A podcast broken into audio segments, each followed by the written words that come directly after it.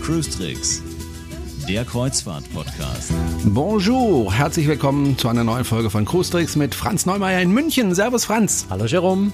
Und mit Jerome Brunel in Haupt am Neckar. Ich freue mich, äh, dich wiederzusehen und du scheinst irgendwie so, ja, so tiefenentspannt und so glücklich, als ich, als ich ihn heute Morgen angerufen habe über Skype, das Bild ging auf und dann ein selig lächelnder Franz Neumeier.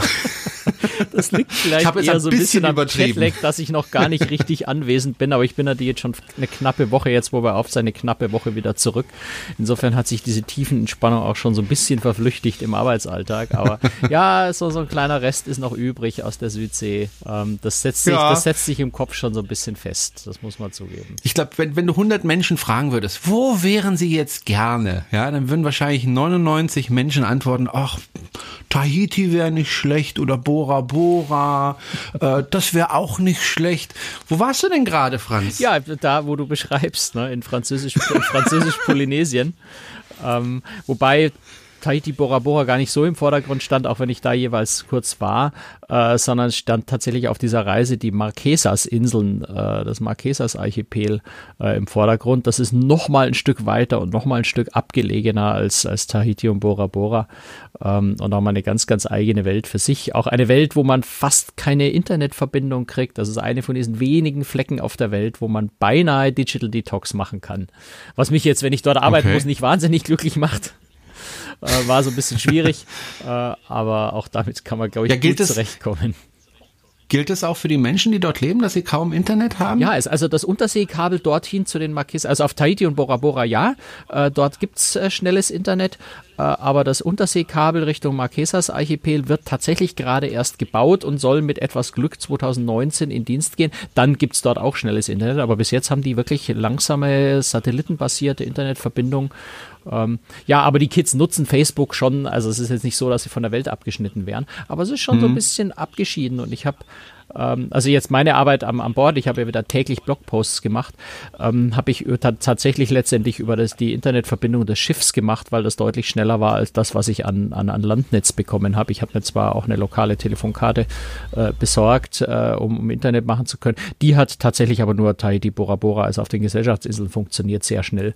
Auf den Marquesas war also das Funknetzbasierte Mobilfunk, äh, also Daten ähm, war also so langsam, dass du wirklich ich habe in der Früh das Handy eingeschaltet und aktiviert und irgendwann äh, nach drei, vier Stunden kamen dann mal die ersten drei, vier E-Mails rein. Also äh, faktisch nicht existent. Okay. Äh, wir müssen es mal ein bisschen einordnen. Also, ähm, Französisch-Polynesien, wo das überhaupt liegt. Das liegt, wenn man auf eine Karte guckt, ähm, wo Europa nicht zentral drauf ist, sondern ähm, wo eher China in der Mitte liegt, wenn ich das richtig sehe, äh, liegt zwischen Südamerika und Australien. Genau, so zwischen Südamerika und Australien dazwischen. im Osten und Westen und zwischen Hawaii und Ja. ungefähr Neuseeland im Norden. Neuseeland im Süden, und einfach, Südwesten. einfach ja. exakt, Mhm. ziemlich exakt mittendrin im Südpazifik. Am, wirklich am Genau, alleräußersten Ende der Welt, also vor allem von Deutschland aus betrachtet natürlich.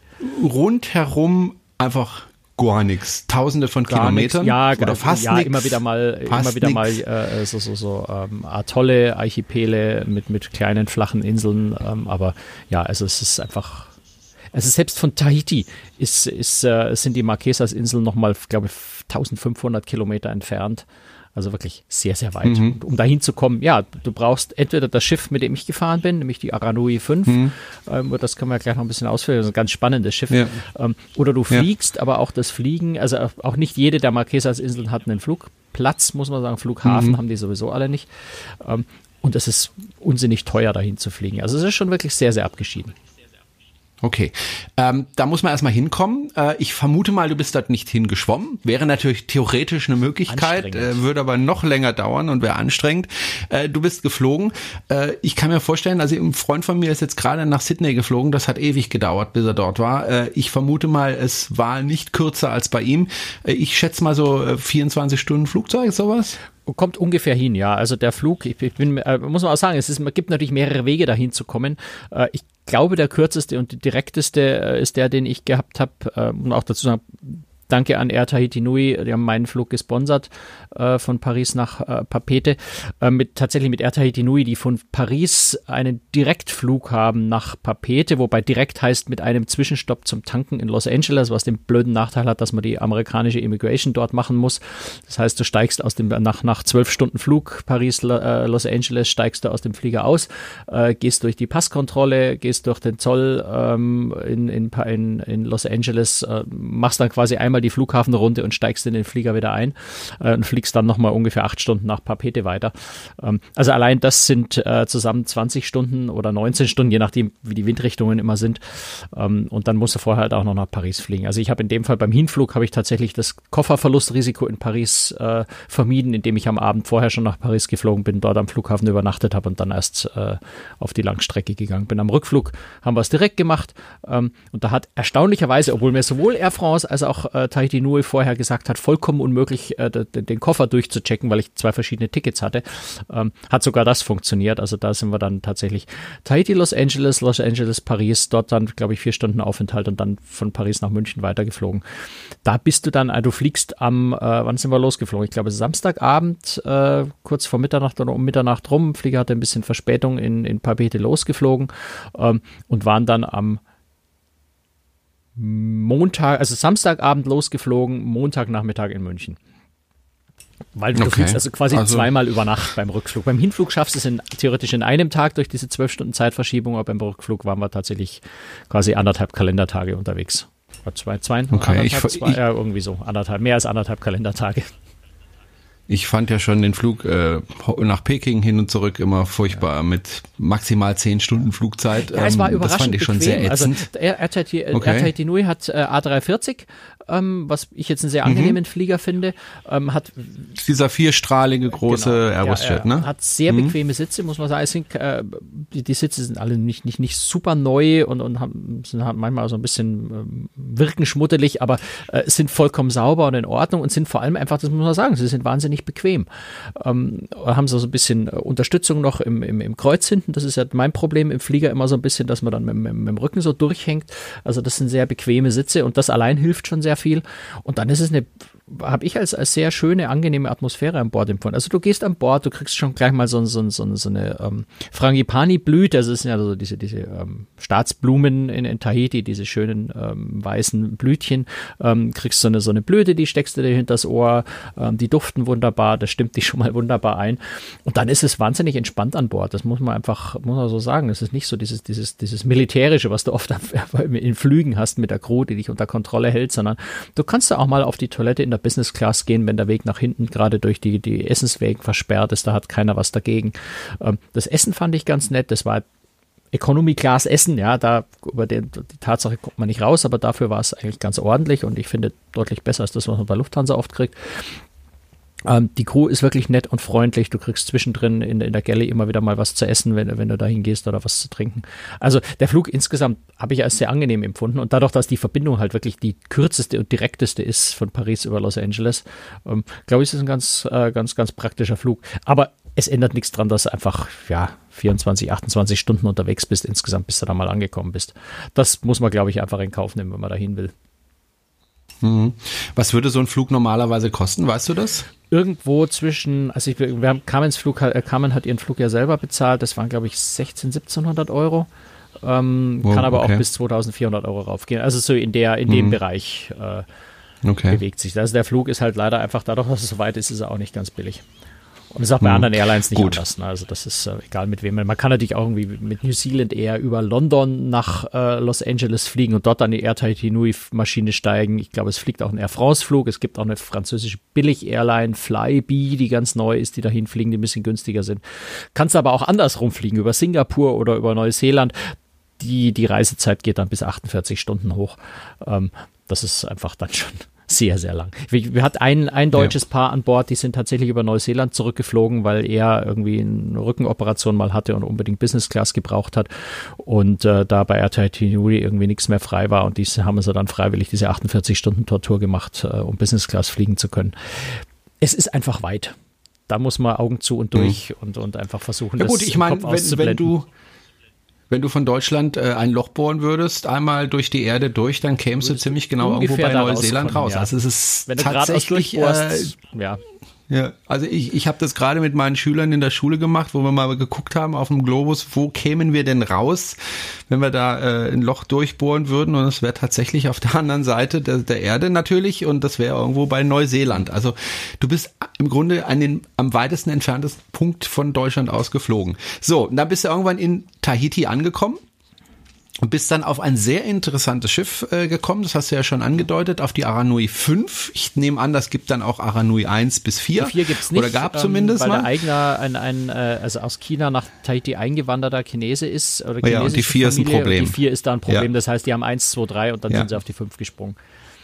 Ich glaube, wenn du die 4 auf Chinesisch aussprichst, dann klingt das wie tot oder irgendwie sowas, so ähnlich. Nee, also die 4 Ja, gab's also nicht, aber es gibt deswegen. eine 1, 2, 3 und jetzt eben Ja. Mhm. seit 2000, wann ist sie gebaut? Ich glaube 2015, genau. 2015 im Dezember in Dienst gegangen.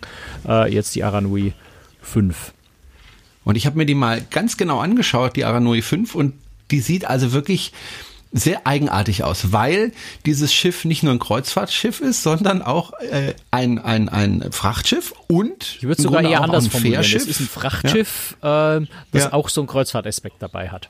Ja, weil es sieht aus, als wäre vorne das Drittel abgesägt worden oben äh, und äh, die- die anderen zwei Drittel sind Kreuzfahrtschiff und vorne das Drittel, das ist eben Frachtschiff. Genau. Kann man so sagen, ne?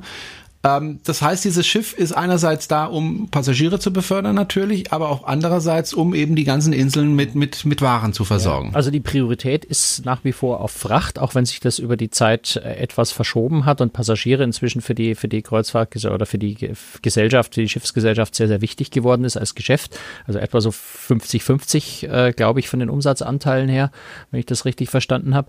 Ähm, aber das Schiff ist vor allem äh, für die für die Leute. Also wir, das Schiff fährt von Tahiti aus.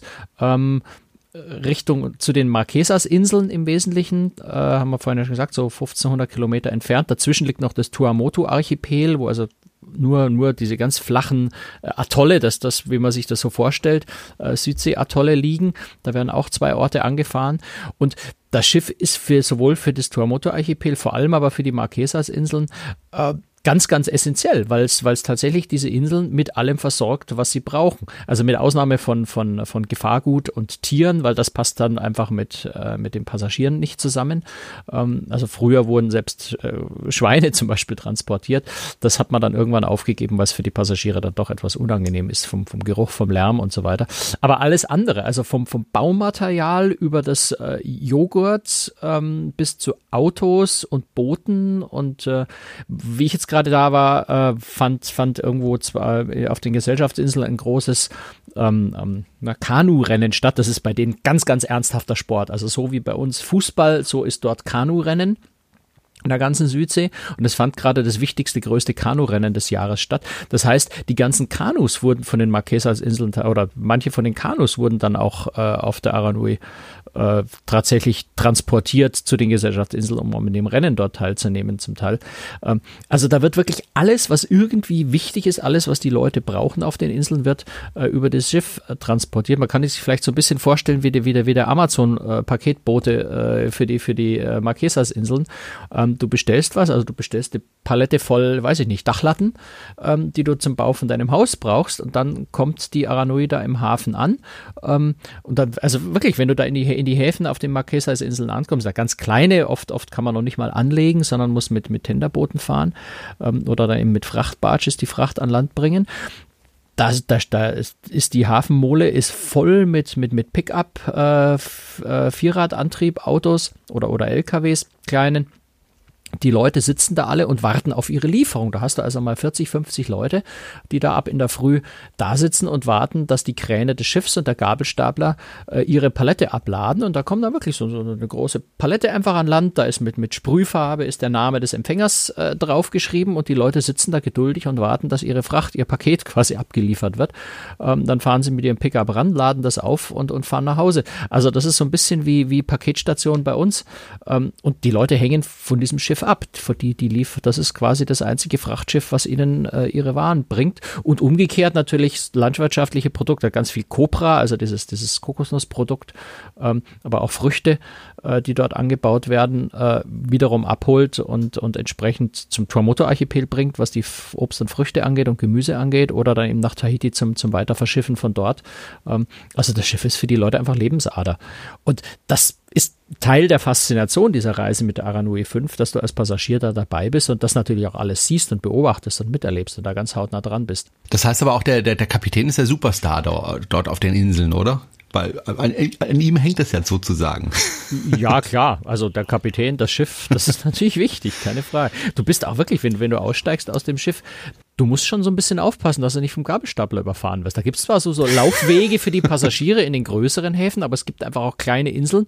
Da ist es wirklich, da ist es so ein kleiner, also bisschen mehr als ein Bootssteg, ein betonierter Bootssteg, wenn du so willst. Da geht's ganz, ganz eng zu. Da ist ein, ein irres, dichtes Gewusel. Äh, die zwei Kräne laden äh, große Frachtteile ab. Die Gabelstapler fahren da rum und laden ab und auf. Und du musst dann wirklich als Passagier versuchen, da irgendwie durchzukommen, äh, um erstmal so ein bisschen von der, von der Pier wegzukommen. Ähm, das ist schon, du bist da einfach mittendrin. Und äh, du hast mir im, im, Vorgespräch erzählt, man kann auch direkt auf die Brücke, was man ja heutzutage eigentlich nicht mehr kann bei, bei größeren Schiffen. Du kannst direkt auf die Brücke und dem Kapitän sozusagen über die Schulter schauen. Ja, also du, die, die Brücke ist in der Regel offen. Also wenn die Tür zu ist, gehst du nicht rein. Ansonsten ist aber die Tür eigentlich immer, immer offen. Du kannst da jeder Tag- und Nachtzeit eigentlich rein. Dann hat die Brücke ja auch offene, offene äh, Nox, äh, die sowieso eigentlich immer offen sind, da kannst du immer hin und auch vor der Brücke, vorne vor der Brücke ist nochmal so, so ein offener Aussichtspunkt. Balkon, wenn man das so nennen will, also direkt vor der Brücke auf gleicher Ebene. Da wird höchstens der Mittelbereich mal abgesperrt bei ein bisschen kritischen Einfahrten oder so, wenn der Kapitän wirklich permanent freie Sicht braucht. Ansonsten bist du auch da oben einfach mittendrin. Und das ist insofern auch wichtig, als dass die Brückennock und die, diese, diese, diese, diese ähm, Terrasse oder, oder Balkon vor der Brücke tatsächlich auch natürlich die einzige Stelle an Bord ist, wo du nach vorne rausschauen kannst, weil eben nach vorne raus der Frachtbereich ist, ähm, wo du ansonsten als Passagier sinnvollerweise und logischerweise natürlich nicht hinkommst. Aber klar, das macht Spaß. Du kannst auch einfach in die Brücke reinspazieren, dich mit dem Kapitän unterhalten. Die freuen sich auch über Besuch. Ähm, das sind meistens auch mal mehrere Leute oben und, und, und kannst dich da informieren und Fragen stellen und, und von dort aus der Einfahrt in den Archipel zuschauen oder sowas.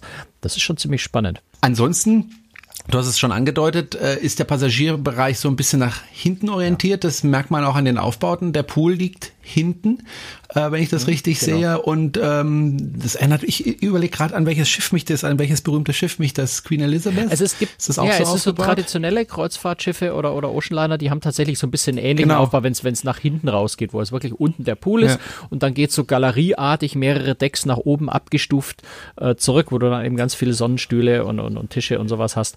Ähm, ja, also das ist orientiert sich komplett nach hinten, das ist klar.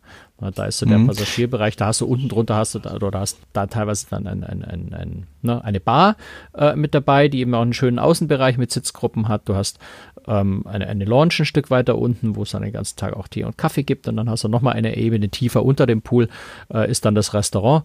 Ähm, also da bewegt sich alles, äh, was, was relevant ist, nach hinten. Es gibt noch eine, eine Bar nach vorne raus, die Skybar über der Brücke und in dem Bereich dazwischen sind dann die Kabinen.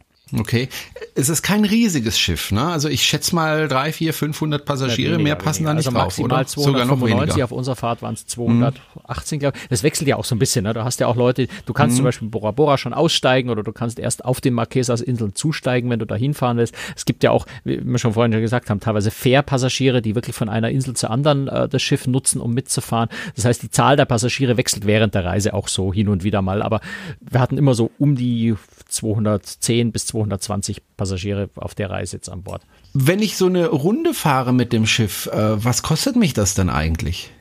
Also äh, die Kreuzfahrt an sich. Und wie lang dauert diese Runde? Ähm, die Runde, die ich jetzt gefahren bin, waren, glaube ich, 13 Tage, wenn ich es richtig erinnere. Also zwölf Nächte, also knapp zwei Wochen. Ähm, kostet ähm, jetzt in der, also zum Beispiel der Kabine, die ich war, das war die unterste Kategorie, äh, also Standard-Außenkabine mit, mit beschränktem Blick. Also bei uns war schlicht einfach ein Rettungsboot vorm Fenster. Du kannst also sehen, wie das Wetter draußen ist, aber sehr viel mehr nicht. Ähm, kostet knapp 4000 Euro, also 3900 ähm, Euro. Ähm, pro Person. Pro Person. Das geht rauf bis in die, wenn du die Presidential Suite unbedingt haben willst, die kostet 7700 ähm, Euro. Äh, die haben auch manchmal ein bisschen Sonderangebote und sowas, aber das sind so die Listenpreise jetzt mal. Ne? Du kannst aber, aber, auch, wenn du ganz günstig fahren willst, das geht auch. Das Schiff hat nämlich tatsächlich auch noch zwei Viererkabinen und eine Achterkabine an Bord, wo man also sich wirklich die Kabine eben mit anderen Leuten teilt. Ähm, das geht dann äh, ab 2500 ungefähr. Okay, das ist aber nicht günstig, finde ich. Also für, für, für, für so ein Schiff, oder? Naja, du musst, du musst halt dran denken, es ist ein kleines Schiff mit 2000 äh, mit, mit 2000, mit 200 irgendwas äh, Passagieren. Es ist äh, exklusiv, niemand sonst fährt dort, also jedenfalls nicht genau diese Route. Es gibt natürlich schon Schiffe, die in der Südsee fahren, aber äh, gerade die Marquesas-Inseln sind so klein, dass andere Schiffe da kaum hin können. Da ist höchstens ein Hafen, wo ab und zu mal ein anderes Kreuzfahrtschiff, ein kleineres hinfährt.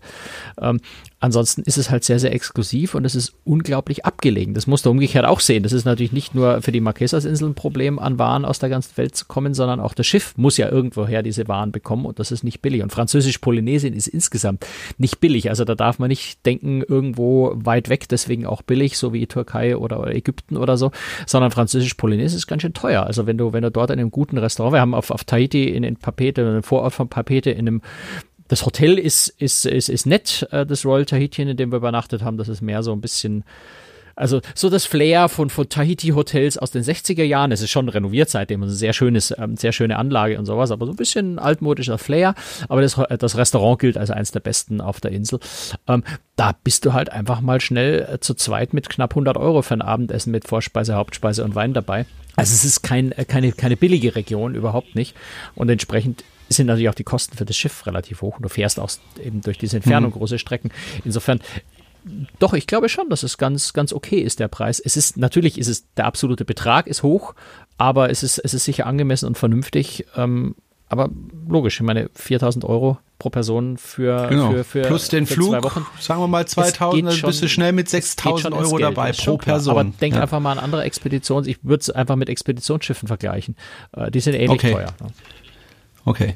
Ähm, gibt es Unterhaltungsprogramme auf dem Schiff? Ähm, wenig, aber es gibt ein bisschen was. Also es sind äh, zwei, äh, zwei Entertainer, wenn man so will, äh, mit an Bord. Also es gibt, äh, ja, du kannst lernen, wie man aus, aus Palmblättern ähm, ähm äh, was faltet äh, oder, oder, oder Flech, also so, so Korb. Hast du dir ein Röckchen gefaltet? Ja, Röckchen nicht. Das, das Röckchen ist ja eins von diesen, diesen Südsee-Mythen, die eher so für Touristen existieren. Ich habe die ganze Zeit kein Hula-Röckchen gesehen auf der ganzen Reise. Ähm, Was? Doch einmal. Für mein ein, ein Geld zurück. Mal. Ein einziges Mal und das war irgendwie ein Fotoshooting, glaube ich, für einen Touristenkalender. Ähm, ähm, du hast äh, nein, sehr, also sehr viel Musik. Das, das ist vielleicht das, was sich bei mir im Kopf am meisten eingeprägt hat, ist wirklich diese, diese unglaublich glückliche, fröhliche polynesische Musik, äh, Ukulele, Gitarre mit, mit, mit mehrstimmigem Gesang. Das sind wahnsinnig positive, energiegeladene Musik, die echt Spaß macht. Das kann man einfach den ganzen Tag hören und das ist vielleicht das, was ich von der ganzen Reise jetzt am, am meisten vermisse und mir ganz sicher am Handy äh, gerade dabei bin, mir die Audiodateien, die ich aufgenommen habe von, von, äh, von Musik, äh, mir am Handy äh, fest zu etablieren, um es mir da immer wieder anzuhören, wenn, wenn ich irgendwie in einer schlechter Stimmung bin. Das, das hält dich auf. Das ist äh, fantastisch. Mhm. Ähm, also sehr viel Musik, äh, auch, auch eine eigene äh, Aranui Band, die also wirklich aus Crewmitgliedern bestand, die ja wirklich mit eben Gitarre, Ukulele, äh, diese, diese traditionellen polynesischen äh, Lieder ähm, immer wieder mal am Abend äh, gesungen haben. Was haben wir denn noch gemacht? Äh, Muschelketten, glaube ich, konnte man äh, basteln. Also solche Sachen. Ne? Also wirklich Lokales. Okay. Ähm, es kam äh, zweimal am, direkt am Anfang der Reise und zwischendrin nochmal kamen auch lokale Tanz, Tanzgruppen an Bord. Das, also kennt sich ja jeder von, von den Reportagen von den Maori, von den, von den, von, aus Neuseeland, diese, diese kriegerischen Tänze, diese, diese ganz lauten Hu, Hu, Hu, ähm, mit, mit ganz, auf dem, gerade auf den Marquesas-Inseln sind die Leute auch sehr stark tätowiert, auch im Gesicht. Traditionell, heutzutage hat sich das ein bisschen gewandelt, aber traditionell hatten die ähm, Tätowierungen dort auch eine ganz große gesellschaftliche Bedeutung. Ähm, also je stärker tätowiert, desto höher war der Rang, weil, weil eine Tätowierung eigentlich immer so, so ein Abbild von, von besiegten gegnerischen Häuptlingen und sowas war, äh, aus, aus, aus Kämpfen, aus Kriegen. Also je stärker du tätowierst warst, desto größerer Kriegsheld warst du. Ähm, das ist so ein bisschen die Kultur da. Und diese, diese Tänze spiegelt das auch äh, wieder. Es sind nicht nur kriegerische Tänze, es sind auch Regentänze, es sind Tänze zu Ehren zum Beispiel von Schweinen. Schweine spielen in der Kultur eine sehr, sehr wichtige Rolle als Nahrungsgrundlage. Das heißt, es gibt auch einen Schweinetanz, es gibt einen Vogeltanz, also auch sehr, sehr friedliche Tänze. Das ist in der Kultur auch bis heute noch sehr, sehr verankert und wird nicht nur für Touristen gemacht, ähm, sondern das machen, es ist Teil der Kultur äh, dort nach wie vor, gerade auf den Marquesas-Inseln, die da ja ein bisschen abgeschieden sind. Ähm, also sowas siehst du an Bord auch immer wieder und vor allem natürlich äh, an Land bei den Ausflügen. Sehr, sehr viel Musik immer wieder, immer wieder. Und du, du, du, du kommst auch irgendwo mal an dem, an dem, an dem Kammerl vorbei auf dem Schiff, wo eine Tür offen steht. Da sitzt dann Crewmitglied für sich allein mit der Ukulele und spielt einfach nur für sich. Also das ist nicht nur so, dass das für die Touristen gemacht wird, ähm, sondern das ist wirklich Teil dieser Kultur dort. Und, und wenn die, weiß ich, gerade mal einsam traurig sind, keine Ahnung, dann setzt sich mit der Ukulele irgendwo in die Ecke oder auf Deck äh, und spielen einfach mal ein paar Lieder. Nur, nur ganz für sich allein. Mhm, das Schiff ist 126 Meter lang, 22 Meter breit, 64 Crewmitglieder kümmern sich um die Passagiere. Das ist jetzt nicht so wahnsinnig viel Platz für viele Restaurants, oder? Nein, es gibt schlicht und einfach ein Restaurant. Ähm, es gibt auch keine hm. umfangreiche Speisekarte zum Auswählen, sondern es ist einfach, also Frühstück ist natürlich Buffet. Ähm, mittags ist, mittags und abends ist typischerweise äh, Bedienung am Tisch und es gibt ein Menü, also Vorspeise, Hauptspeise, Nachspeise, äh, eine Suppe noch dazwischen. Ähm, wenn äh, die Karte wird in der Früh ausgehängt, das heißt, wenn da irgendwas dabei ist, wo du sagst, das kann ich gar nicht essen, dann kannst du natürlich sagen, bitte hätte gern was anderes oder ich hätte gern was Vegetarisches oder ich hätte gern Obstsalat als Nachtisch statt, statt dem, weiß ich nicht, Schokokuchen, der auf dem Programm steht. Ähm, aber ansonsten ist es tatsächlich ähm, alle, alle gleichzeitig zum Essen, äh, freie Tischwahl, aber letztendlich läuft es doch darauf raus, dass meistens dieselben Leute dann zusammensitzen. Auch wegen der Nationalitätenzusammensetzung, da können wir vielleicht gerade auch noch einen Satz drüber sprechen gleich. Ähm, ansonsten ein sehr gutes Essen, ähm, französisch geprägt, äh, weil auch der, der größte Teil der Passagiere Franzosen sind. Also jetzt auf unserer Reise waren, glaube ich, 120, 130 Franzosen, 40 Deutsche, 40 äh, Englischsprechende, also viel Australier, Neuseeländer, Amerikaner. Ähm, das ist wohl so eine typische Zusammensetzung. Also die Mehrzahl der Passagiere sind in der Regel Franzosen. Aber es ist immer auch eine große deutsche Gruppe an Bord tatsächlich. Es gibt auch einen deutschen Reiseleiter an Bord. Mhm. Ein letztes würde ich gerne noch besprechen, bevor wir dann mal auf die Reise selber kommen. Wir sind eigentlich schon am Ende der Sendung, aber wir machen heute einfach Zeitlich, mal ein bisschen ja. länger. Ich finde, das Thema trägt's auch und, und ich habe mich auch ehrlich gesagt sehr auf diese Folge gefreut, äh, weil da unheimlich viele tolle, interessante Sachen sind, schon allein das Schiff. Ähm, das Schiff hat keinen Stabilisator. Also normalerweise haben Kreuzfahrtschiffe ähm, ja sozusagen Flügel, die sie unter dem Wasserspiegel ausklappen können, um die Wellen ein bisschen auszugleichen. Dieses Schiff hat keinen ich ja schon äh, gesagt, Stabil. Das ist ein Frachtschiff. Ne? ne? Das ist einfach von ja? der Herkunft her, ist es ein Frachtschiff. Ähm, das ist so ein bisschen in der Entwicklung, ne? von Aonui 1, 2, 3, jetzt bis zu 5 ist es immer mehr zu einem äh, Passagierschiff geworden, aber es ist nach wie vor ein Frachtschiff. Ähm, die 5 ist jetzt schon deutlich moderner offensichtlich. Ich kenne ja die 3 nicht, aber, aber viele, viele kennen die 3 noch, äh, die schon mal drauf gefahren sind. Äh, muss also schon wesentlich, unter Anführungszeichen, luxuriöser geworden sein, moderner, passagierorientierter geworden sein als noch die 3.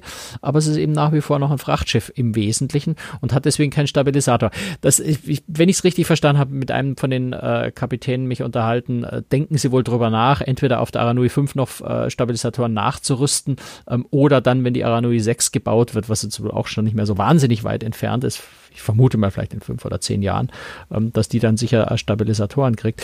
Es hat halt, also es ist, zum einen ist es natürlich ein schönes Erlebnis für Leute, die einfach wirklich Schifffahrt lieben, ja, die sagen, ein Schiff muss sich einfach auch bewegen, das macht erst so richtig Spaß. Ähm, für die ist das ganz toll. Ähm, wer ein bisschen seekrankheitsempfindlich ist, findet es vielleicht nicht ganz so lustig und nimmt Tabletten mit, das würde ich dringend empfehlen für das Schiff, ähm, weil es einfach natürlich dazu führt, dass, ähm, also gerade zum Beispiel die Strecke von, von Tuamoto nach Bora Bora, rund um Bora Bora rum, ist immer etwas höherer Schwell, ist immer etwas unruhigere See. Ähm, aber auch halt auf der langen Strecke zwischen dem Tuamoto-Archipel und dem Marquesas äh, ist man einfach mal anderthalb Tage unterwegs und da kann es einfach auch mal ein bisschen unruhiger werden. Wir hatten jetzt auf unserer Reise keine wirklich unruhige See, aber wir hatten einen, äh, einen Nachmittag und Abend und Nacht mal, wo der Schwell ja irgendwo so zwischen zwei und drei Metern war, also eigentlich nichts Dramatisches, aber das hat schon ganz, ganz ordentlich geschaukelt. Also da musste man dann am Tisch schon die Weinflasche kurzzeitig mal festhalten, weil sie sonst weggerutscht wäre. Ähm, da rollt das Schiff einfach. Und ähm, das kann man jetzt schön finden oder nicht. Das ist persönliche Geschmackssache. Ich würde, wie gesagt, jedem empfehlen, Seekrankheitstabletten mitzunehmen. Ansonsten gibt's die auch an Bord. Zu, äh, insofern äh, ist man jetzt auch nicht aufgeschmissen, wenn man sie nicht dabei hat. Aber es ist irgendwie vernünftig, die dabei zu haben, weil es kann, wie, wie gesagt, wir hatten schönes Wetter, wir hatten keine übermäßig starken Winde, wir hatten keinen großen Seegang äh, und trotzdem hat's ordentlich geschaukelt. Wenn man da mal in etwas schlechteres Wetter reinkommt, glaube ich, kann es äh, ein bisschen unangenehmer, aber das sollte man Tabletten dabei haben Zwischen den Marquesas-Inseln selber ist es nicht so tragisch, weil die liegen alle sehr nahe zusammen. Das heißt, die Fahrzeiten beschränken sich auf wenige Stunden. Das heißt, da ist man selten, äh, also eigentlich gar nicht länger unterwegs. Es ist vor allem eben die, die Strecke zwischen äh, Tuamoto und äh, Marquesas und wieder zurück und dann Bora Bora rüber. Das sind längere Fahrstrecken. Ähm, da kann es einfach mal länger schaukeln. Zwischen den Inseln hält man das, glaube ich, mal eine Stunde aus und dort ist es auch nicht, nicht so, so unruhig in der Regel. So, jetzt gehen wir mal, mal vom Schiff weg zumindest von der Beschreibung des Schiffes und, und schauen uns mal die Strecke an, die du gefahren bist. Also nochmal zur Erinnerung, wir befinden uns ähm, in Französisch-Polynesien. Äh, dazu gehört Tahiti, Bora Bora, die Marquesa-Inseln und äh, jetzt muss man sagen, es gibt ja im Grunde ja drei Abschnitte. Es gibt einmal ähm, im Westen äh, Bora Bora und Tahiti. Dann gibt's in der Mitte das äh, Tuamotu-Archipel äh, und weiter rechts, also im Osten oder Nordosten, besser gesagt, also die Marquesa-Inseln, äh, genau das Marquesa-Archipel. So, äh, los ging's äh, auf Tahiti. Mhm äh, weil da ist ein Flugzeug vermutlich gelandet. Das heißt, sie haben einen Flughafen. Ja, ne? Tahiti hat einen großen Flughafen, also relativ großen, aber es ist jedenfalls etwas, was man als, als Flughafen bezeichnen kann, mit, mit Terminals und allem drum und dran, wo auch sehr große Flugzeuge landen können. Das ist so natürlich der wichtigste und größte äh, Flughafen in der Region. Deswegen fliegt man einfach nach Papeete. Ähm, und äh, ja, ich bin dort, äh, weil es bei uns tatsächlich nicht anders ausgegangen ist, bin ich zwei Tage früher geflogen, Carmen ist erst zwei Tage später nachgekommen. Das heißt, ich bin auch zwei Tage in Tahiti im, im Hotel gewesen, habe mir die Insel selber so ein bisschen angeschaut. Tahiti selber ist jetzt nicht so die, die, die, die, die wichtigste und schönste Insel dort. Sie ist schon nett und interessant, ähm, aber ich würde es mal sagen, die anderen Gesellschaften, gerade Bora Bora, äh, da wo ich jetzt nicht war, Moorea, das direkt gegenüber von Tahiti liegt, wo man mit 20 Minuten mit der Fähre rüberfahren kann, ähm, Reitea, äh, also die ganzen Gesellschaftsinseln, sind sicher attraktiver als Tahiti selber.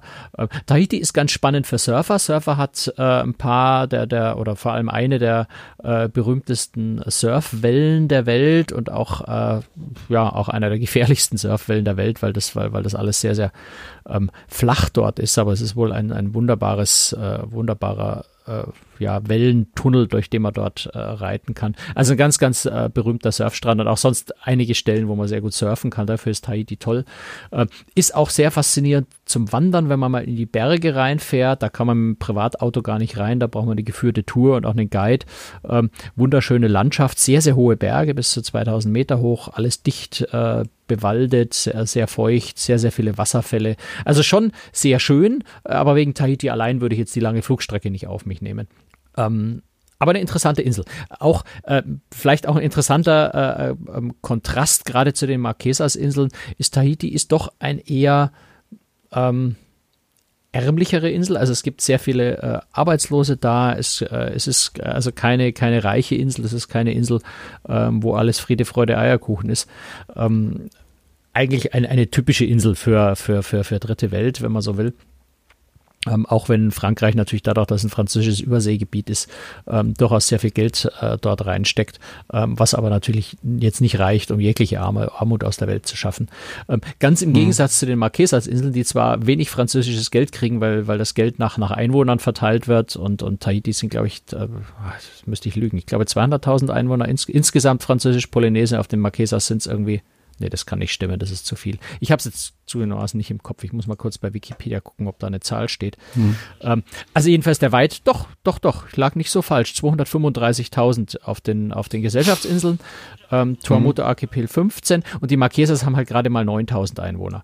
Ähm, das heißt, äh, die Marquesas ähm, kriegen von dem französischen Geld relativ wenig ab, sind aber auch nicht so angewiesen drauf. Also dort ist eine intakte Gesellschaft. Ähm, es gibt keine armen Menschen in dem Sinne, keine Not, ähm, weil dort jeder Grund und Land hat. Es sind einfach relativ wenig Leute da und deswegen äh, hat jeder Land und Land bedeutet in der Südsee schlicht und einfach ein Überfluss an allem, was du dir vorstellen kannst. Bananen, Brotfrucht, die so ein bisschen mit unserer Kartoffel vergleichbar ist, auch wenn es auf Bäumen wächst, aber vom Geschmack und Ver Verwendung her ganz ähnlich. Ähm, Bananen, Mango, Papaya, Sternfrucht, also alles, was du dir irgendwie an, an Früchten vorstellen kannst, du du gehst dort spazieren oder wandern durch die Berge, dann, dann, äh, dann langst du nach oben und holst dir einfach deine Mango und isst sie. Ähm, die, die wachsen dort in, ein, in, in Mengen, dass du einfach nur träumen kannst davon. Ein einziger solcher Baum und das könnte, glaube ich, irgendwie ein halbes bayerisches Dorf mit, mit, mit Mangos versorgen. Ähm, du gehst ins Wasser und kannst fischen und angeln. Dort gibt es einen großen Fischreichtum noch, weil die Gewässer dort nicht leer gefischt sind.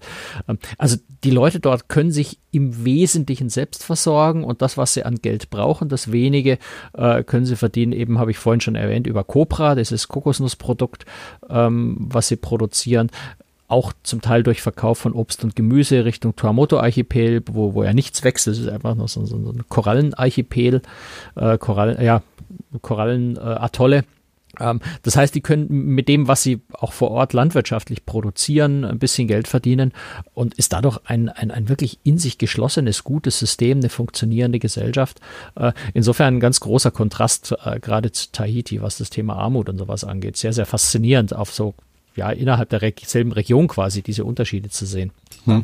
Du hast, du hast angedeutet äh, Frankreich, das heißt, die Landessprache dort ist Französisch? Landessprache ist Französisch äh, und, cool. und, und, eine polynesische Sprache, wobei es schon, schon witzig ist, dass selbst zwischen Tahiti und den Marquesas-Inseln ähm, die Sprache unterschiedlich ist. Also es ist ein unterschiedlicher, bin mir gar nicht sicher, ob es unterschiedliche Sprache oder nur ein unterschiedlicher polynesischer Dialekt ist. Ich glaube, doch, ich glaube, gegeneinander verstehen sie sich, aber du hast tatsächlich für ganz viele Wörter hast du einfach unterschiedliche Wörter und frag mich jetzt nicht nach den einzelnen Wörtern, weil es ist mhm. wahnsinnig schwierig.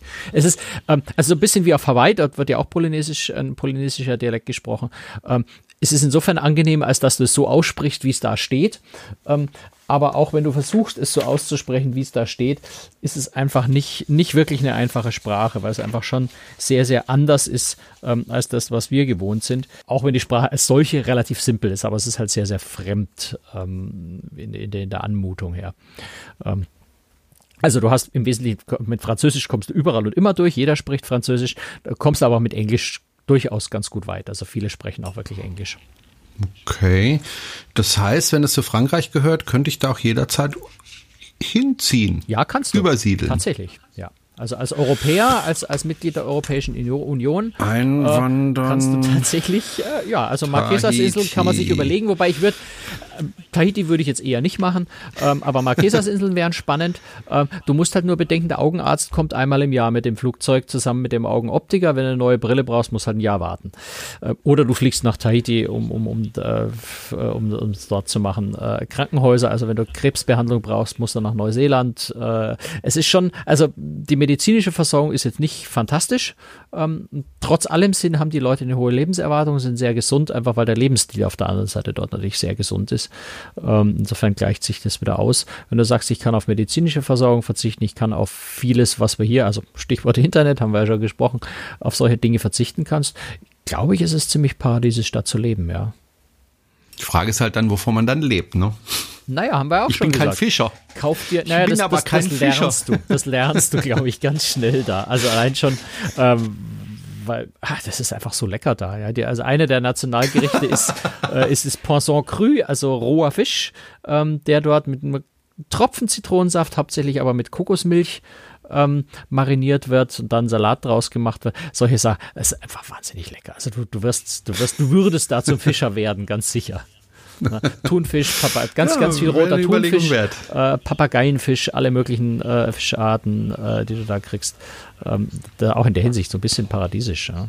Nee, so blöd ist die meine Frage nämlich gar nicht, weil meine meine meine Cousine äh, ist ja äh, in, auf eine andere, auf eine karibische Insel, eine französische karibische Insel äh, ausgewandert äh, und und arbeitet dort als Krankenschwester. Mhm. Also gut, als Krankenschwester kannst du natürlich überall arbeiten. Ähm, als als Lehrer äh, wird es schon schwieriger und äh, als Radiomoderator erst recht, äh, weil ich spreche zwar Französisch, aber jetzt nicht so, dass ich da beim Hörfunk arbeiten könnte. Also ja, das war ganz witzig Sie müssen dann tatsächlich Fischer ja, werden. Wir haben zum Teil ja diese, also es war ja unvermeidlich bei diesem, bei diesem Kanu-Rennen, ähm, dann auch mal die, die öffentliche Übertragung im Fernsehen oder sowas oder auch im Radio mitzuhören, weil die Einheimischen das natürlich fieberhaft verfolgen, so wie wir Fußball-Weltmeisterschaft fieberhaft bei jeder Gelegenheit verfolgen. Ähm, ich hatte den Eindruck, dass die Moderation da im Fernsehen auch per, oder im Radio auch permanent wild durcheinander Französisch und Polynesisch ging. Also ich glaube, wenn du nicht beide Sprachen perfekt beherrschst, tust du dich mit Radiomoderator da eher schwer. Ja. Ja. Gut, dann müsste ich irgendwie versuchen, mit Podcasts da ja. zu überleben. Das kann man ja weltweit. Ja. So. Äh, aber darum geht's gar nicht, sondern äh, was mich jetzt noch interessieren würde, man stellt sich das ja immer als Paradies vor, auch wegen dem Klima dort. Mhm. Äh, wir sind ja nicht allzu weit dort äh, entfernt äh, vom Äquator. Das heißt, äh, es ist dort ziemlich warm, ja, oder? Also das Wasser ist warm, die Luft ist warm, 25, 30 Grad, irgendwo so in den Dimensionen zum Teil, äh, zum größeren Teil hohe Luftfeuchtigkeit. Ähm, für mich perfekt. Ich liebe das. Du, du, du gehst den ganzen Tag mit, äh, mit, mit ähm, na, Flipflops, du musst dich zu Hause wieder an feste Schuhe gewöhnen. Also auch die Crew, ja, also jetzt nicht die, die im Frachtbereich, die haben schon anständige Schuhe an, wenn sie im Frachtbereich arbeiten, aber auch die Crew beim Abendessen, äh, wenn, wenn, sie dir das Essen auftragen, kommen da in Flipflops. Ähm, das ist da völlig normal und ich bin mir nicht sicher, ob es überhaupt andere Schuhgeschäfte auf den Inseln gibt. Ich glaube, die verkaufen mhm. nur Flipflops da. Ähm, also anderes gibt es da eigentlich schon kaum. Ja. Das heißt, die Menschen dort sind auch wahrscheinlich super entspannt, oder? Ziemlich, ja. Also, ich meine, ja. du, du, musst natürlich auch wirklich unterscheiden. Wir haben jetzt über Tahiti gesprochen. Bora Bora ist am Ende der Reise ein Tag. Ähm, ich glaube, Bora Bora muss man nicht viel sagen. Das hat jeder schon mal auf Bildern gesehen und genauso schön ist es da auch. ähm, diese, diese unglaublich türkisfarbene Lagune. Wir sind dort äh, wirklich zum Schnorkeln mit, mit, mit Riffhaien im Wasser gewesen, wo wirklich, also Rochen groß, also so anderthalb Meter Durchmesser Rochen und so bis zu zwei, zweieinhalb Meter lange Riffhaie, mehrere rund um uns herum geschwommen sind. Das war wunderschön. Also Bora Bora ist schon toll, um mal dort zu sein. Wenn, wenn ich dort länger bleiben würde, würde ich wahrscheinlich eher nach, nach Rayatea oder auch nach Moria gehen, äh, weil, die, weil die Hotels erstens fürchterlich teuer sind. Kennt man ja alle diese schönen Hütten, die direkt auf dem Wasser gebaut sind. Aber wenn du von dort wegkommen willst, brauchst du halt immer irgendwie ein Hotel-Shuttle, das dich irgendwo hinbringt, weil du natürlich äh, ähm, ja, ziemlich abgeschieden auf, äh, auf diesen einzelnen, einzelnen Inseln bist. Äh, aber es ist wunderschön, gerade wenn du für einen Tag dort bist. Dann liegt dazwischen, also zwischen Marquesas und den Gesellschaftsinseln liegt ja das Tuamoto-Archipel, das wirklich aus ähm, aus Atollen besteht. Also auch das kennt man, glaube ich, von Bildern einfach. Korallenriffe mehr oder weniger kreisförmig angeordnet, außenrum das Meer, in der Mitte quasi äh, flache Lagune. Das sind ja alles abgewitterte uralte Vulkane, wo also quasi nur noch der Kraterrand äh, oben übrig ist. Ähm, fantastische Tauch- und Schnorchelreviere, ähm, vollkommen intakte Korallen dort noch. Also das ist eine von den Regionen, äh, wo tatsächlich Korallen noch völlig in Ordnung sind, wo Klima Klimawandel in der Hinsicht äh, keinen Schaden angerichtet hat, erfreulicherweise. Ähm, und Perlen, die Perlenindustrie ist dort, also Industrie ist gut, also Perlen, Perlenzucht äh, ist dort äh, natürlich ganz groß, auch auf Tahiti.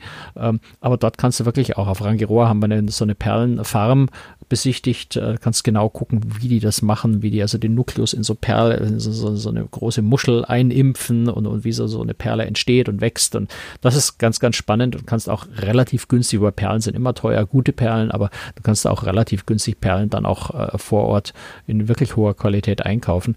Das ist so das Thema auf, der, auf dem Tuamotu-Archipel, wo wir einmal in Fakarawa, einmal in Rangiroa ähm, auf den zwei Atollen es ist das zweitgrößte und das drittgrößte äh, äh, Atoll der Welt. Das erstgrößte ist irgendwo bei den US Marshall Islands, also auch nicht so wahnsinnig weit weg. Ähm, wunderschön und wirklich genauso, wie man sich eben so ein Südsee-Atoll mit ganz viel Korallen, Palmen, äh, weiße Sandstrände, äh, wie man sich das vorstellt. Und dann kommst du auf die Marquesas-Inseln, die in der Hinsicht vollkommen anders sind. Völlig also anders an. Erinnern ne? eher so ein bisschen, anders, ja. ein bisschen an Hawaii, also sehr hohe Berge, sehr schroffe, äh, sehr steile Felswände äh, auch, ein bisschen wie das Landesinnere von Tahiti wiederum.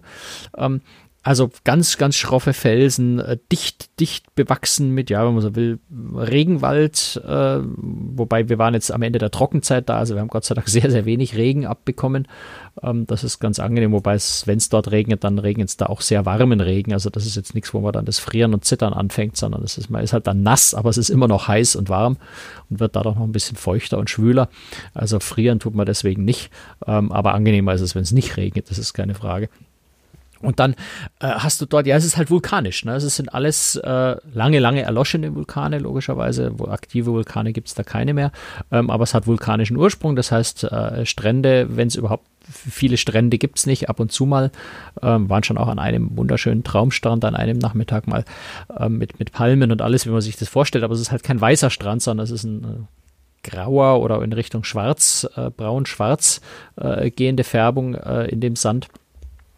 Ansonsten ist tatsächlich das Spannende an den Marquesas-Inseln nicht so diese Südsee-Romantik mit, mit weißen Palmenstränden, sondern es ist wirklich mehr diese, diese, diese Berglandschaften, diese schroffen, diese grünen. Du kannst sehr viel wandern, äh, was wunderschön ist. Wie ich vorhin schon gesagt habe, du wanderst dann halt einfach auch mal an, an Mangos vorbei, die du dir frisch pflückst und im Laufen einfach mal schnell äh, eine Mango isst und zwar halt eine frische Reife, Mango, ja, süß, zuckersüß, saftig, äh, zwischen den Fingern durchtropfend äh, und nicht so quietsch, quietsch, äh, unreif, wie du sie bei uns meistens kaufen kannst. Ähm, bist immer so ein bisschen vorsichtig, wenn es unter Kokospalmen durchgeht, weil die Dinger könnten auch mal dir auf den Kopf fallen. Das ist tatsächlich so eine der gefährlichsten äh, Dinge, die dir passieren kann, weil giftige Schlangen oder gefährliche Fische im Wasser oder sowas gibt es nämlich dort in der Region nicht. Das heißt, Kokosnüsse auf dem Kopf ist so ziemlich das Gefährlichste, was dir da passieren kann. Und ähm, ja, das, das, das andere sehr, sehr spannend ist natürlich das Kulturelle dort. Du hast äh, auf den Marquesas-Inseln, gilt ja historisch aus als die Menschenfresserinseln. Also die Kultur dort hat tatsächlich ein bisschen was mit Menschen, Menschenfresser zu tun. Heute natürlich nicht mehr. Das ist äh, ich auch wichtig sagen. zu betonen, die Zeiten sind vorbei. Schön, dass du wieder zurückgekommen Aber bist. diese alte Stammeskultur hat damit was zu tun, wobei es ist auch sehr spannend, sich das vor Ort genauer anzuhören, anzuschauen.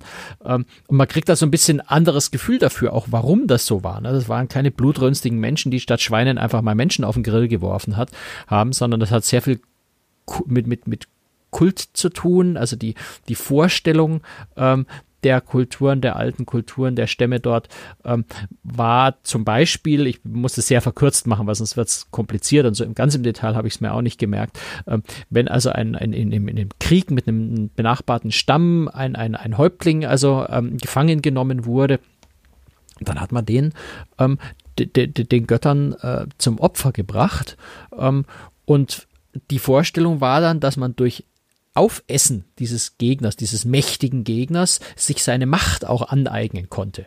Das heißt, es war eher ein, ein, ein rituelles äh, Essen. Da ging es nicht um, um den Genuss eines Menschen, ähm, sondern das war eher eine, eine, rituelle Geschichte, um sich diese Macht dieses mächtigen Häuptlings ähm, anzueignen. Also eher so in dieser Denkwelt und dann versteht man auch sehr viel besser diesen Hintergrund dieser Menschenfresserei, die ja, die ja jetzt bei uns in den Mythen eher so ein bisschen, bisschen barbarisch äh, und, und, und ja, seltsam und, und, und, und angsteinflößend äh, dargestellt wird. Und es war sicher zu dieser Zeit auch angsteinflößend, wenn man als Fremder dorthin kam, weil man als Fremder natürlich schon äh, in einem gewissen Risiko schwebte, äh, genau dem zum Opfer zu fallen, einfach weil man natürlich mit einem weißen Gesicht möglicherweise auch als, als, als Gott empfunden wurde oder zumindest als mächtiger Gegner. Ähm, und in dieser Denkweise ist man dann schon einfach auch mal, ähm, ja, geopfert. Also es gab ganz viele Menschenopfer, die stattgefunden haben in manchen Dörfern, wo, also äh, auf einer Insel, wo es 10.000 Einwohner damals gab, äh, sind dann im Jahr schon so 200, 300 äh, Menschenopfer auch dargebracht worden. Oft Feinde, die aber auch jetzt anders als bei den Azteken zum Beispiel nicht mit Herz rausreißen bei lebendigem Leib oder sowas, sondern die sind schlicht und einfach durch einen verhältnismäßig humanen äh, Genickbruch getötet worden. Ähm, also das alles ganz, ganz spannende Geschichten, sich diese Kultur äh, mal anzuhören. Auch diese, diese Tiki-Statuen, diese Steinstatuen, die man zum Beispiel auch von den Osterinseln kennt, auch von, von aus vielen anderen polynesischen Regionen, ähm, sich diese ganze Kultur, äh, diese, diese Tempelkultur dahinter, äh, mal auch an historischen Ausgrabungsstätten, Steinzeichnungen, solche Dinge anschauen kann. Ähm, ist wahnsinnig spannend. Also sehr, sehr reizvoll, sich das alles anzugucken und uns zu lernen, zu verstehen, wie, wie so eine Kultur äh, funktioniert hat damals. Ja, da spielen auch diese hm. Tänze, die ja heutzutage noch äh, ge gezeigt werden oder praktiziert werden, äh, eine spannende Rolle, die natürlich auch allein zum Anschauen einfach nur, äh, die, die, das, das, das Optische, das Musikalische dabei äh, wahnsinnig spannend ist, selbst unabhängig von dieser Kultur im Hintergrund. Ihr seid ja vom Tuamotu-Archipel gefahren zum Marquesa-Archipel. Wie lang dauert die Fahrt eigentlich auf dem Schiff? Anderthalb Tage. Das 24 ungefähr. Stunden, anderthalb ja, Tage, okay. Anderthalb Tage. Also man fährt dann mittags oder frühen Nachmittag los und ist dann einen Tag später in der Früh äh, auf der ersten Marquesa-Insel, mhm. Nukuhiva in dem Fall. Genau. Ähm, Gab es auch äh, organisierte äh, Landausflüge vom Schiff oder ja, ist man halt runter äh, und hat sich mit den Gabelstaplern da vergnügt?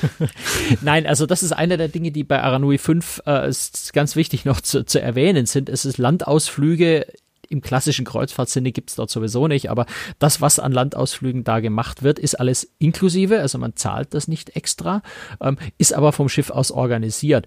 Äh, schlicht und einfach, weil es keine schon äh, keine, keine touristische Infrastruktur in dem Sinne dort gibt. Ähm, du bist da ja wirklich ähm, in einer, in einer Region, wo äh, ja die Aranui 5 äh, 18 Mal im Jahr vorbeikommt, also so alle drei Wochen ungefähr, alle zwei, drei Wochen. Ähm, ansonsten vielleicht in Nukuhiva mal, das ist einer der größeren Inseln, ähm, vielleicht mal ein kleineres Kreuzfahrtschiff gelegentlich vorbeikommt und ansonsten kommen dort keine also Touristen im seltensten Fällen vor. Es gibt keine großen Hotels oder irgendwas in der Art. Das heißt, dort gibt es sehr wenig Touristen und entsprechend auch wenig touristische Infrastruktur. Also es gibt keine Ausflugsanbieter, es gibt noch nicht mal Busse auf diesen Inseln. Ähm, wenn wir also unsere 200 Passagiere, wenn wir da äh, zum Beispiel Nukuhiva, das war glaube ich unser erster Stopp, wenn ich mich recht erinnere, mal kurz gucken, ähm, Nukuhiva war der erste Stopp, genau, äh, wo man natürlich äh, die, die Landschaft, ganz viele historische Tempel, äh, solche Dinge anschauen kann. Äh, Mittagessen, wo wir diesen, diesen Schwein aus dem Erdofen, das ist so ähnlich wie auf Hawaii, äh, einer der Nationalgerichte dort, wo also das Schwein mit, mit, mit heißen Steinen in der Erde eingegraben und da irgendwie acht Stunden gelassen oder 24 Stunden gelassen wird. Unglaublich zart danach. Also, wenn man so einen Ausflug macht, ähm, dann kratzen die Einheimischen da mehr oder weniger alles zusammen, was sie an Autos haben, an Vierradantriebautos haben und dann wird da in jedes Auto vier, äh, vier von uns äh, Passagieren eingeladen und dann fährt man in einer Kolonne äh, über Land. Das ist die einzige Möglichkeit, wie man dort überhaupt Ausflüge machen kann, rumkommen kann. Ähm, einfach weil es diese touristische Infrastruktur gar nicht gibt. Und das ist natürlich was Wunderschönes. Auf der anderen Seite ist es dadurch automatisch vom Schiff aus organisiert weil man individuell eben nicht viel machen kann und du auch nicht weiterkommst. Es gibt keine Taxis oder irgendwas, es gibt keine öffentlichen Verkehrsmittel im Wesentlichen, ähm, sodass du alleine da auch gar nicht groß äh, weiterkommen würdest auch eine Wanderung ist jetzt sehr sinnvoll, eben gemeinsam und organisiert zu machen. Ähm, wir haben auf der einen Insel, jetzt gerade mal wieder gucken, ich habe es nicht genau im Kopf, wo das war. Die, die heißen alle so ähnlich. Du hast Uapo, Hiva, O, Fatu, Hiva, äh, Uahuka. Das sind die Namen von diesen Inseln. Äh, schon, schon das fällt einem tatsächlich so ein bisschen schwer, das nach und nach dann immer wieder ähm, auseinanderzuhalten. Also auf Fatu Hiva war die Wanderung eine sehr lange Wanderung, auch 600 Höhenmeter, ziemlich anstrengend bei der Hitze im Wesentlichen in der Sonne dann auch belohnt mit, mit unglaublich schöner Aussicht auf, auf Buchten und, und, und ja, fast, fast schon fjordartige Landschaften. Ähm, ganz wunderschön. Ähm, aber da fährt dann eben auch ein, ein, ein Pickup voraus mit medizinischer Versorgung. Es fährt ein Pickup voraus und baut oben äh, am, am Zwischenstopp einfach ein, kleines, äh, kleines Sandwich-Buffet auf, um die Leute mit Essen und Trinken zu versorgen.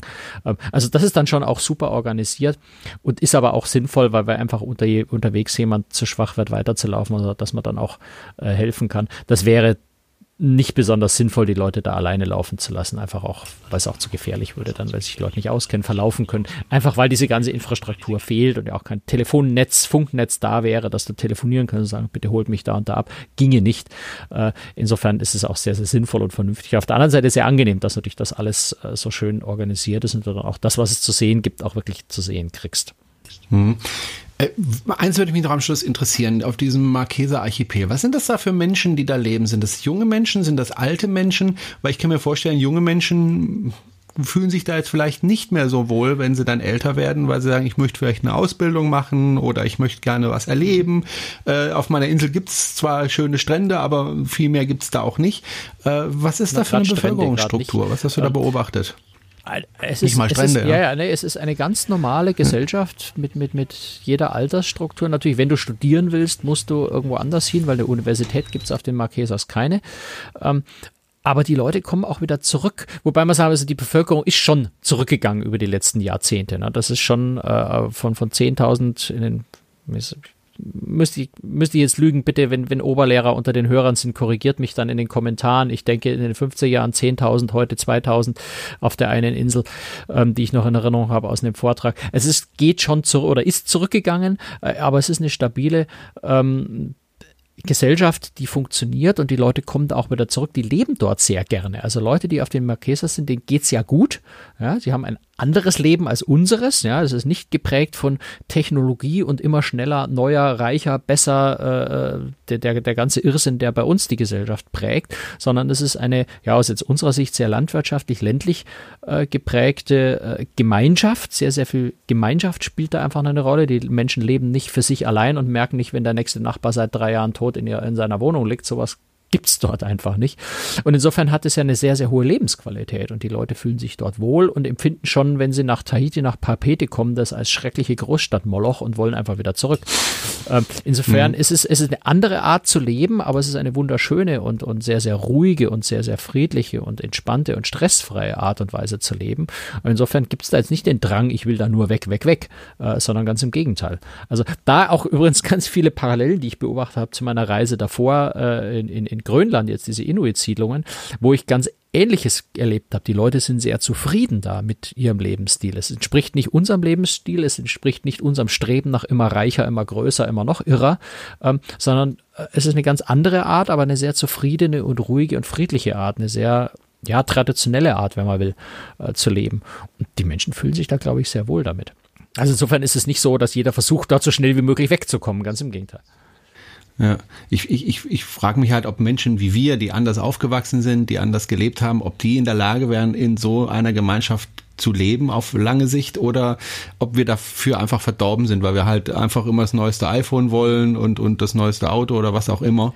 Ähm, das ist ja, also wäre echt mal nach interessant einer Woche da gewesen ne? zu sein, ist es natürlich schwer schwer zu beurteilen. Ich mhm. bin natürlich trotzdem jeden Nachmittag mit meinem Laptop am Schiff gesessen und habe meine Beiträge geschrieben. Mhm. Insofern kann ich mich da schwer reindenken. Ja. Ähm, äh, einer der, einer der, der, der Referenten, Fachreferenten, die an Bord waren, äh, der also nur in den Marquesas mitgefahren ist, ähm, der ist tatsächlich dahin äh, ausgewandert, aber jetzt auch schon vor 30 Jahren. Äh, der hat das, also ein Franzose, ähm, der ist dahin gegangen und, und hat das gemacht. Und, und du siehst schon ab und zu mal äh, Ausländer, Auswärtige, die dort leben.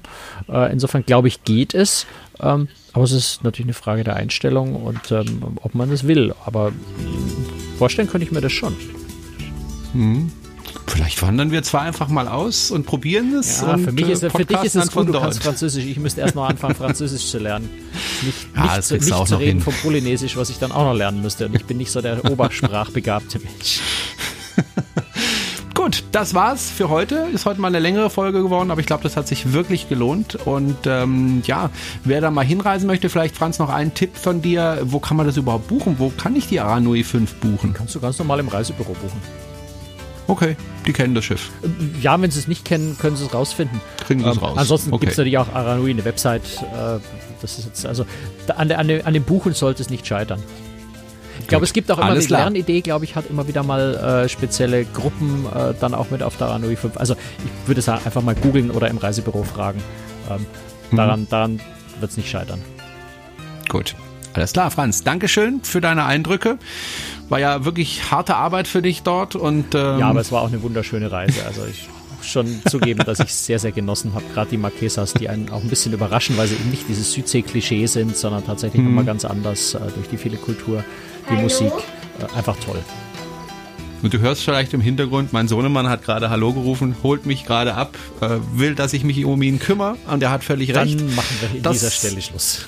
Hallo. Ja, das war's für heute. Danke fürs Zuhören. Hallo Yannick und äh, bis zum nächsten Mal. Tschüss. Bis dann. Ciao. Servus. Du sagst auch Tschüss, Yannick. Tschüss.